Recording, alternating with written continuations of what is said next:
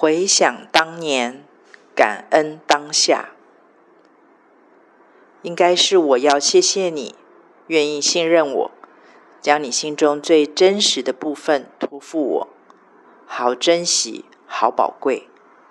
虽然各自有悲喜，相互交错，但我们真的都很需要彼此，让我们紧紧靠着，不孤独。虽然我的双亲健在，但是一路走来，我在心态上仿佛轻尝恩赐丧母之痛。若不是上帝的恩典，我早已是个无母的孩子。从小学开始。我就意识到，我的母亲因着生活的磨难，而身体如同压伤的芦苇、将残的灯火。她得过末期妇科瘤、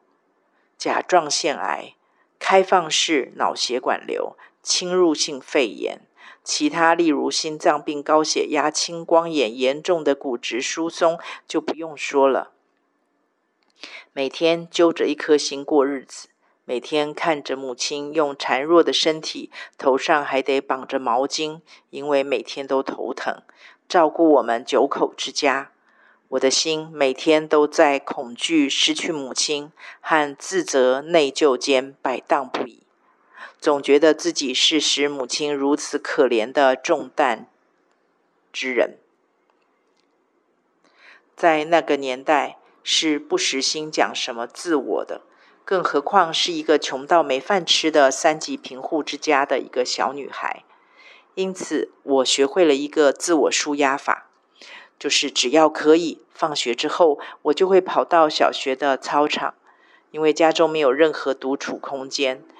只有在那个当下，躺在那个被太阳晒得暖烘烘的运动场的水泥地上，因为那个时间大家都回家准备吃饭了。操场上没有什么人，那是完全属于我的。看着天上千变万化的云，开始了我与天父的神交之旅。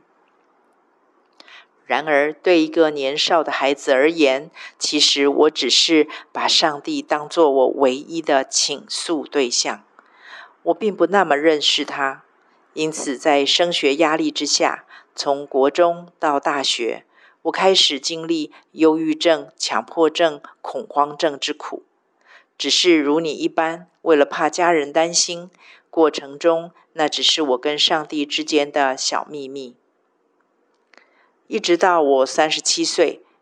开始帮助一些学生和朋友，才赫然从他们身上发现，我自己过去比他们更严重，只是当时没有那些时髦的病名罢了。原来，上帝在我与他相处的漫长岁月中，已经潜移默化的用他带着大能无条件的爱医治、改变了我，而我却直到用自己的生命去帮助、扶持他人的时候，才有了蓦然回首的感恩机会。所以，现在的我超渴望跟每一个与我生命交汇，甚至擦身而过的人。诉说我的生命故事，也非常乐意倾听对方的生命故事。其实，老实说，我还视此为顶级的享受。只不过，现代人实在太匆忙的在过日子，又因着种种的乱象而充满怕被伤害的恐惧，所以我都要很小心。